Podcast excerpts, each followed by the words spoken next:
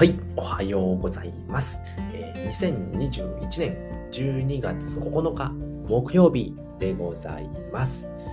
はい、えー今回はですね、スプリンターランズの、えーとね、カオスレギオンが、えーと発売ということで、もう開封ですね、開封されまして、えースターターパックもね、あの変わりましたので、まあ、そちらのね、えーどういった状況になっているのかっていうことでお話をさせていただきたいと思います。はい、えースターターパック変わりましたね。めちゃくちゃ変わりました。で、えーっとね、僕が持っているカードなんですけれども、えーっと、オシャナス、えー水属性のオシャナスですね、えー全く使えなくなってしまいました。うん。なのでね、僕が買ったものだったり、レンタルしたものっていうのがね、もう全く使えなくなっちゃったんですよね。で、何かというと、えーと、まずは水属性ですね。えなぜ水属性が使えなくなったのかっていうと、えーっと、サモナーがね、変わったんですね。えっと、一人変わりまして、えーっと、おじいさんですね。おじいさんいましたよね。あのおじいさんが変わってしまったということで、今回変わって、ケケルヤ・フレンダルっていう人かなっていうのが加わりまして、えーとスピードとシールドがプラス1になりますよっていうことで、えーと魔法攻撃プラス1っていうおじいさんがいなくなってしまったんですね。うん、あのおじいさんがいなくなることで、えーと水属性っていうのがね、あのー魔法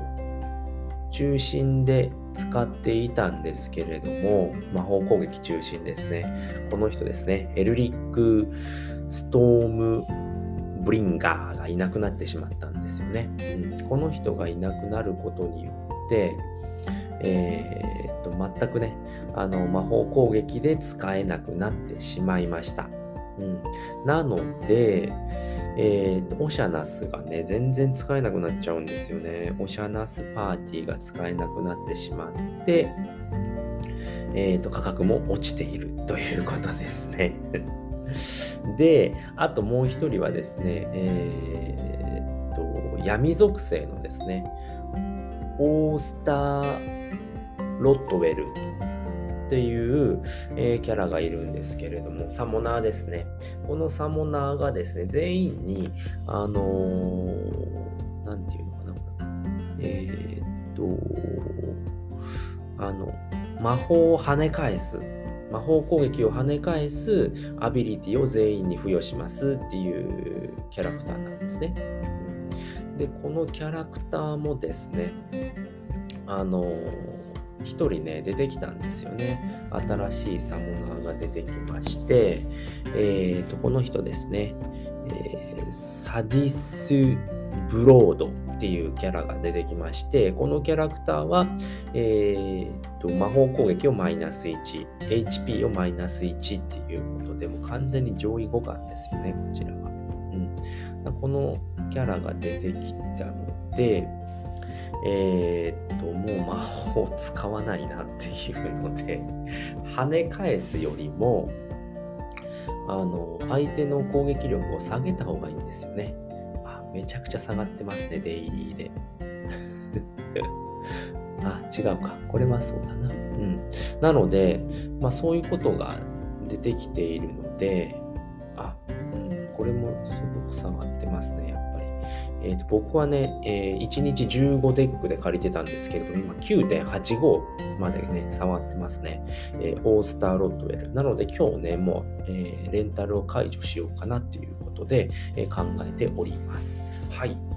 なのでね、で、えやったバトルをした、えー感じでは、えーと、昨日のね、クエストがですね、僕デスクエストだったのでっていうのもあるかもしれないんですけれども、うん闇ばっか使ってたんですね。闇ばっか使ってたので、あの闇属性がすごく使いやすいなっていうのを感じました。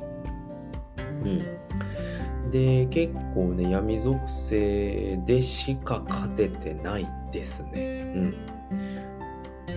で闇属性で勝てるようになったので、えすごく使いやすいですね。で闇属性の何が良かったのかっていうと、えー、っと、闇属性ですね。あのね、えー、っと、今まで使えていた、えー、っとヒール持ってる闇属性はいなくなっちゃいましたね。えスターターパックの中では。で、僕が何を使っているのかっていうと、このキャラですね。えベナリー・ボーン・スミスですね。ネズミ、えー、ネズミさんがいるんですけれども、この人がライフ・ウィー・リッチ、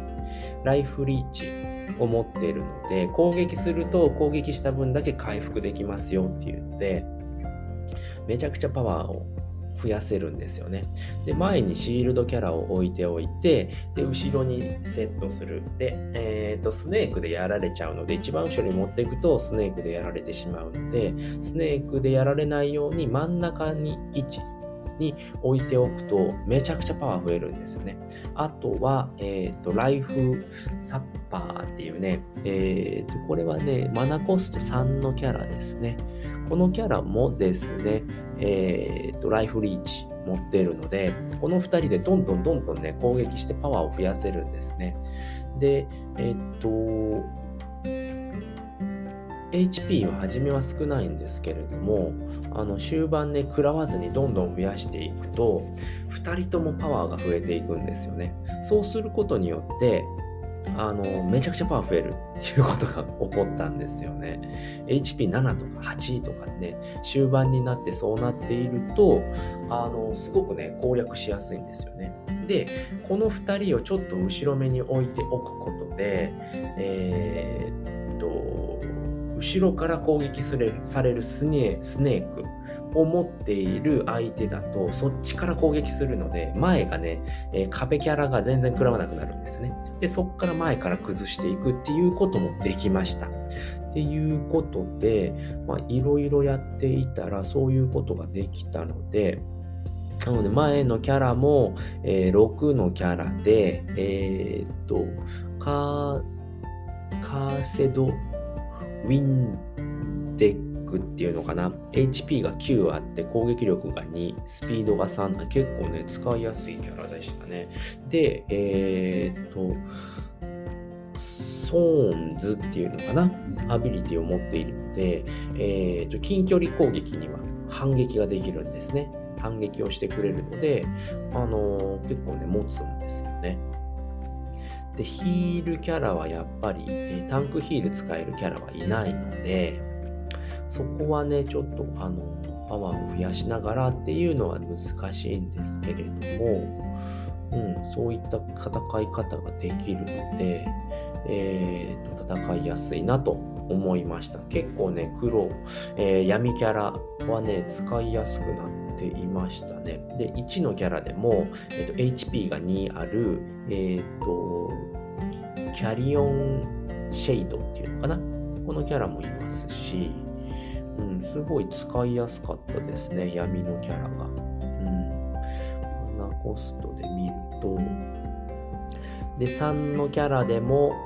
マゴット、マゴットっていうね、えー、オプティニティ持ってる、えー、3のキャラもいますし、結構ね、いいキャラが増えましたね、闇に関しては。ちょっとね、他のところは全然見ていないんですけれども、あとこれもね、えっ、ー、と、ライフウィングっていうのかな？ライフウィングっていうのがいて、スガベンガーっていうね、スガベンガーっていうのかな？っていうアビリティがついていまして、これ何かなって思ってたんですけれども、このキャラね、攻撃できないんですけれども、まあ、スピード3あって、HP が5あるんですね。で、マナコストが4なんですけれども、このね、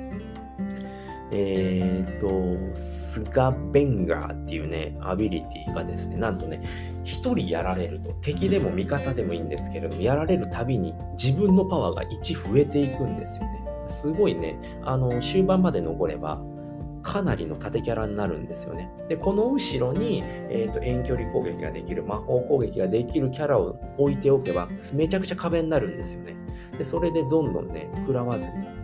あの、どんどん攻撃ができるっていうキャラなので、すごいね、これも面白いキャラでしたね。使いやす、使いやすいというか、たまたま使ったらね、そういうキャラだったので うん、使えましたね。うん、いろんなキャラがね、増えてて、結構闇キャラは使いやすくなっていました。うん、なのでね、闇キャラで、えー、僕はかなりね、あのー、レーティングを稼ぐことができて、今1353まで伸びたんですよね。えー、今までで最高の、えー、354でしたね。1ちょっと足りないんですけれども、あのかなりレーティングは稼げましたね。うんで、ブロンズ2に下がってしまったので、 DECはね、全然稼げなくなってしまったんですけれども、うん、まあちょっとね、えー、っと、 Rotwellさんも、まあこれブロンズ3でもいいのかなっていうところですね。0.6とかしかもらえないので、まあちょっとね、次のシーズンにちょっと上げればいいのかなっていうふうに思いましたので、まあ、そのあたりをね、えー、やっていきたいなと思いました。